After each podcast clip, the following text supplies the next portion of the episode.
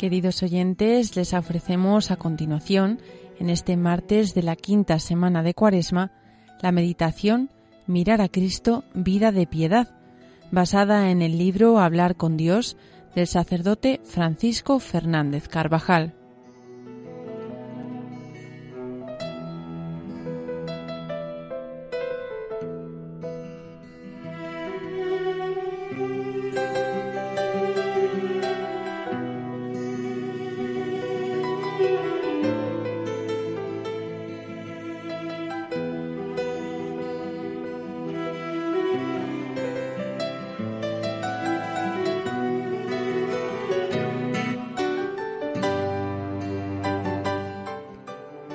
Cuando yo sea elevado sobre la tierra, atraeré a todos hacia mí, dice el Señor. La primera lectura de la misa nos trae un pasaje del libro de los números, en el que se narra cómo el pueblo de Israel comenzó a murmurar contra el Señor y contra Moisés, porque, aunque habían sido liberados y sacados de Egipto, estaban cansados de caminar hacia la tierra prometida. El Señor, como castigo, envió serpientes venenosas que los mordían, y murieron muchos israelitas. Entonces el pueblo acudió a Moisés reconociendo su pecado, y Moisés intercedió ante Dios para que les librara de las serpientes. El Señor le dijo, Haz una serpiente y colócala en un estandarte. Los mordidos de serpiente quedarán sanos al mirarla. Moisés hizo una serpiente de bronce y la colocó en un palo. Cuando una serpiente mordía a uno, miraba a la serpiente de bronce y quedaba curado.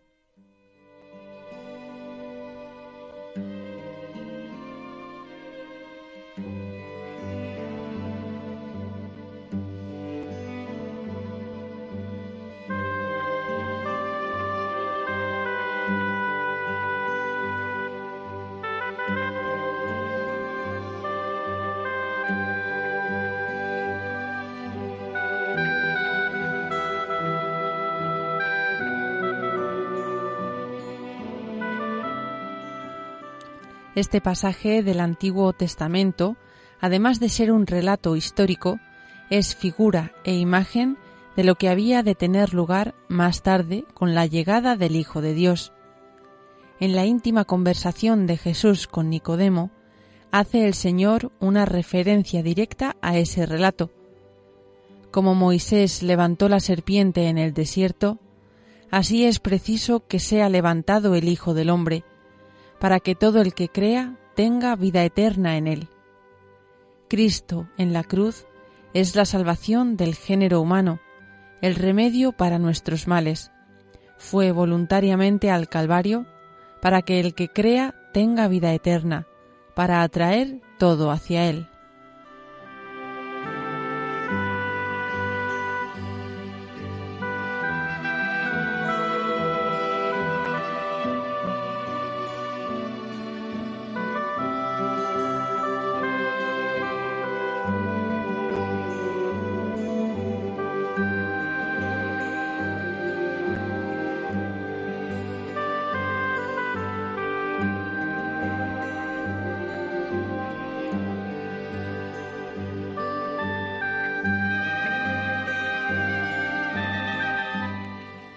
Las serpientes y el veneno que atacan en todas las épocas al pueblo de Dios, peregrino hacia la tierra prometida, el cielo, son muy parecidos. Egoísmo, sensualidad, confusión y errores en la doctrina, pereza, envidias, murmuraciones, calumnias. La gracia recibida en el bautismo, llamada a su pleno desarrollo, está amenazada por los mismos enemigos de siempre, en todas las épocas se dejan notar las heridas del pecado de origen y de los pecados personales.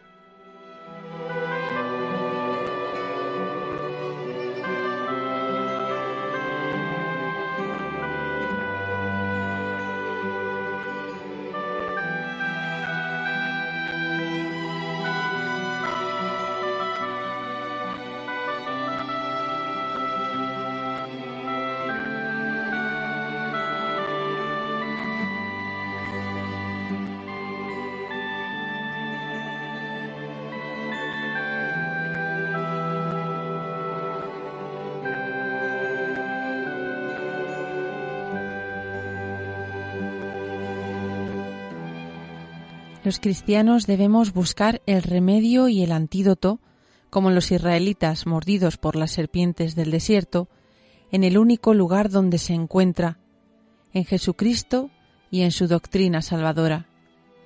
No podemos dejar de mirarlo elevado sobre la tierra en la cruz si deseamos de verdad llegar a la tierra prometida, que está al final de este corto camino que es la vida. Y como no queremos llegar solos, procuraremos que otros muchos miren a Jesús, en quien está la salvación. Mirar a Jesús, poniendo ante nuestros ojos su humanidad santísima, contemplándole en los misterios del Santo Rosario, en el Via Crucis, en las escenas que nos narra el Evangelio o en el Sagrario. Solo con una gran piedad seremos fuertes ante el acoso de un mundo que parece querer separarse más y más de Dios, arrastrando consigo a quien no se encuentre en tierra firme y segura.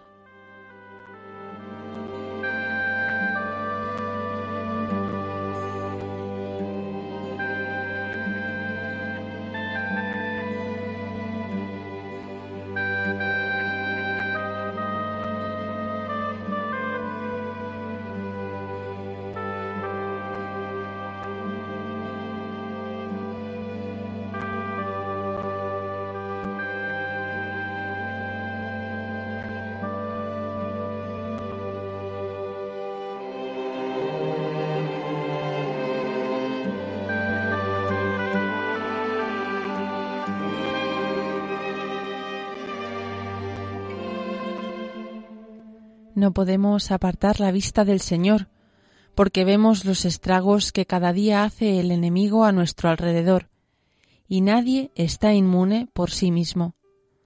Buscaré tu rostro, Señor, deseo verte. Debemos buscar la fortaleza en el trato de amistad con Jesús a través de la oración, de la presencia de Dios a lo largo de nuestra jornada y en la visita al Santísimo Sacramento. Además, el Señor, Jesús, no es sólo el remedio ante nuestra debilidad, sino que es también nuestro amor.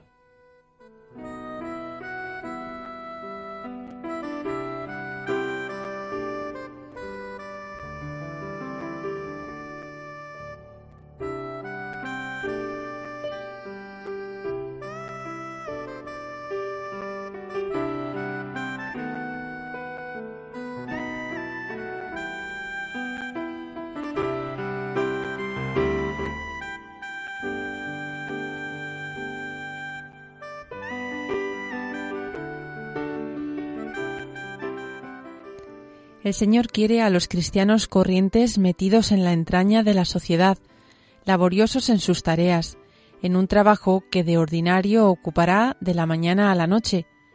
Jesús espera de nosotros que además de mirarle y tratarle en los ratos dedicados expresamente a la oración, no nos olvidemos de Él mientras trabajamos, de la misma manera que no nos olvidamos de las personas que queremos ni de las cosas importantes de nuestra vida. Jesucristo es lo más importante de nuestro día. Por eso, cada uno de nosotros debe ser alma de oración siempre, en cualquier ocasión y en las circunstancias más dispares, porque Dios no nos abandona nunca. No es cristiano pensar en la amistad divina exclusivamente como un recurso extremo.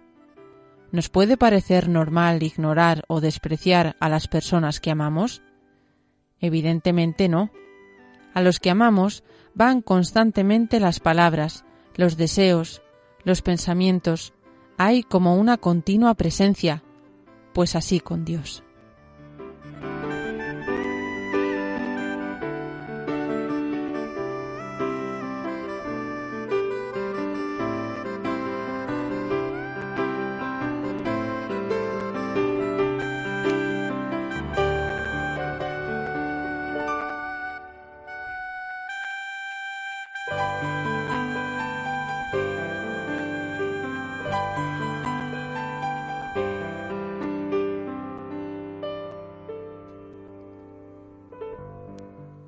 Con frecuencia, para tener a Jesús presente durante el día, necesitaremos echar mano de esas industrias humanas, jaculatorias, actos de amor y desagravio, comuniones espirituales, miradas a la imagen de Nuestra Señora y algunos medios humanos que nos recuerden que ya ha pasado un tiempo, demasiado para el amor, en el que no hemos acudido a nuestro Señor, a la Virgen, al ángel custodio, siempre con cosas sencillas pero de una eficacia grande. A todos nos ocurre que cuando queremos acordarnos de algo durante el día, ponemos los medios para que aquello no se nos olvide.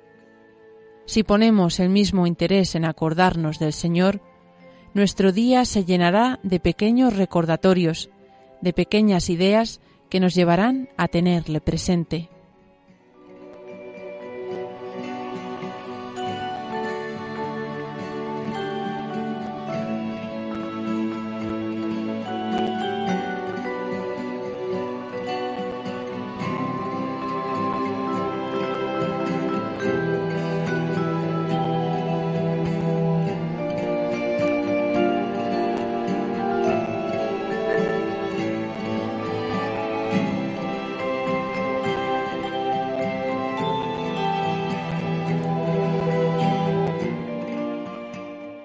Padre o la madre de familia lleva en el coche una fotografía de la familia para acordarse de ella mientras viaja. ¿Cómo no vamos a llevar una imagen de Nuestra Señora en la cartera o en el bolso para que al mirarla le digamos Madre, Madre mía? ¿Por qué no tener muy a mano un crucifijo que nos ayude a reparar, a besarlo discretamente, a mirarlo cuando el estudio o el trabajo se haga más costoso?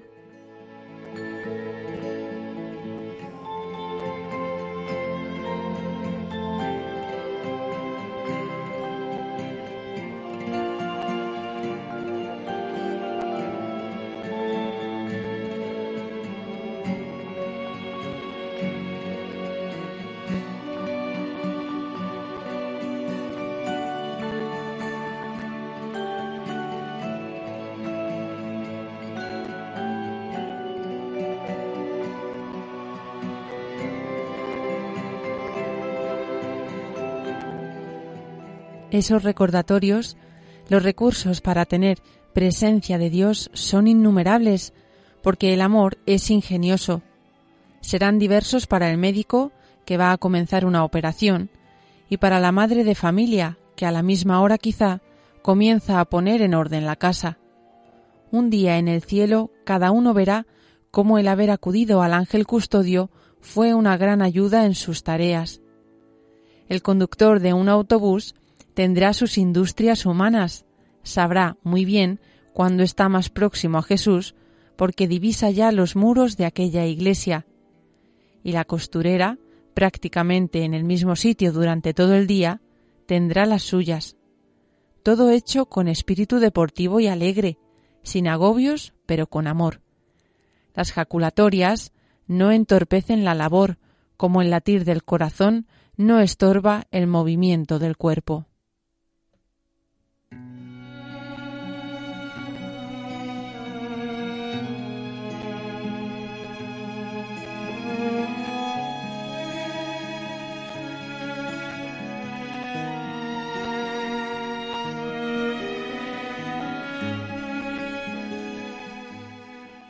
Poco a poco, si perseveramos, llegaremos a estar en la presencia de Dios como algo normal y natural, aunque siempre tendremos que poner lucha y empeño.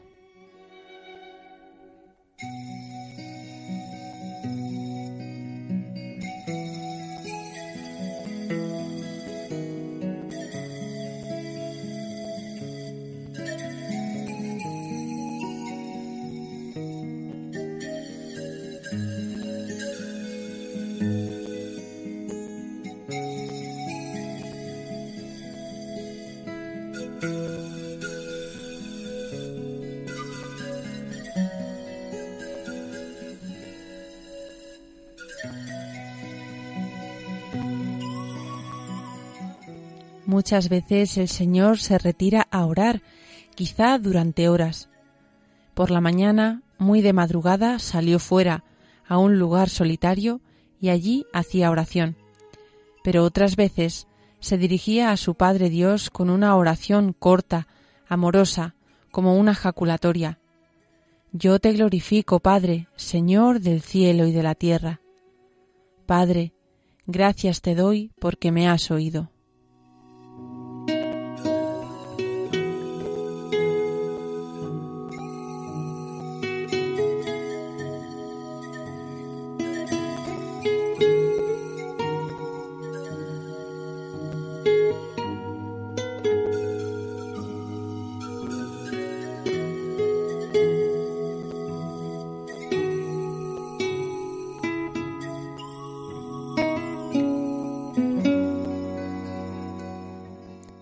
En otros momentos, el evangelista nos muestra cómo Jesús se conmueve ante las peticiones de los que se le acercan. Son oraciones que también nos pueden servir a nosotros como jaculatorias. El leproso que dice, Señor, si quieres, puedes limpiarme. Y el ciego de Jericó, Jesús, hijo de David, ten piedad de mí. Y el buen ladrón, Señor, acuérdate de mí cuando estés en tu reino. Jesús, conmovido por estas oraciones llenas de fe, no hace esperar.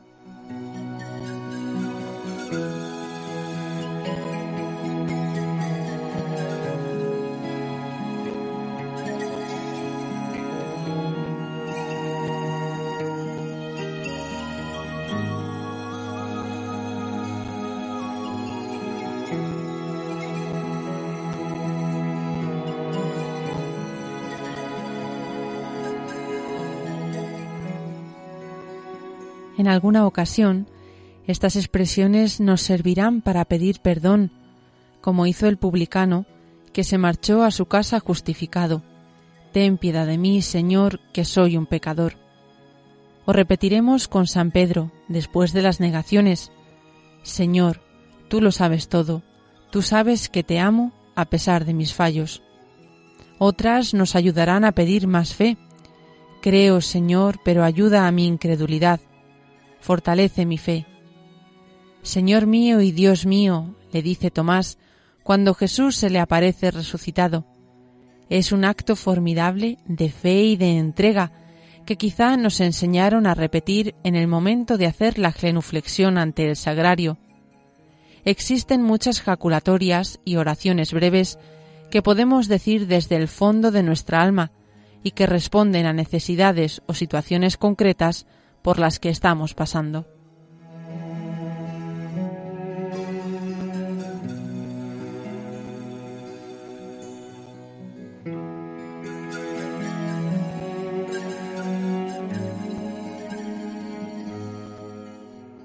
En muchos momentos ni siquiera hace falta pronunciarlas.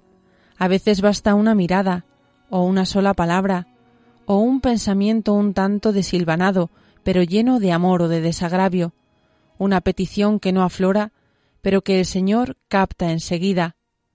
Para un alma muy unida a Dios, las jaculatorias, los actos de amor, brotan naturales, casi espontáneos, como un respirar sobrenatural que alimenta su unión con Dios.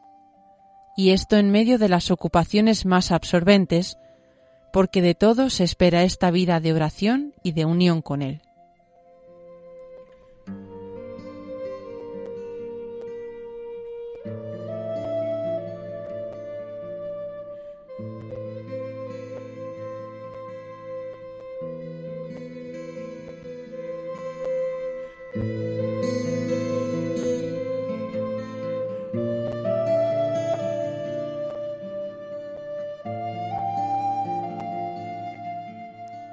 Santa Teresa recuerda la huella que dejó en su vida una jaculatoria.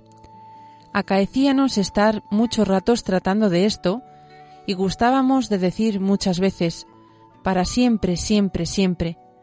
En pronunciar esto mucho rato, era el Señor servido me quedase, en esta niñez impreso el camino de la verdad.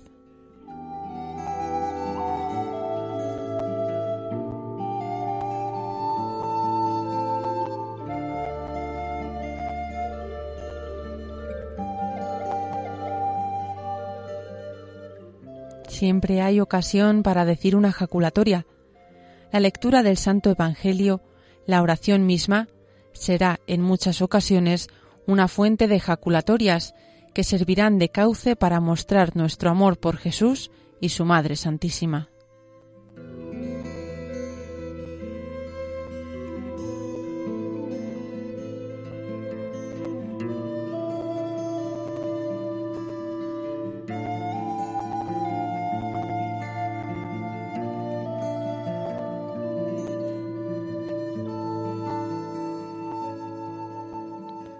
Al terminar nuestra oración le decimos, como los discípulos de Emaús, Quédate con nosotros, Señor, porque cuando tú no estás presente, se nos hace de noche. Todo es oscuridad cuando tú no estás. Y acudimos a la Virgen, a quien también sabemos dirigir esas jaculatorias y actos de amor. Dios te salve María, bendita tú entre todas las mujeres.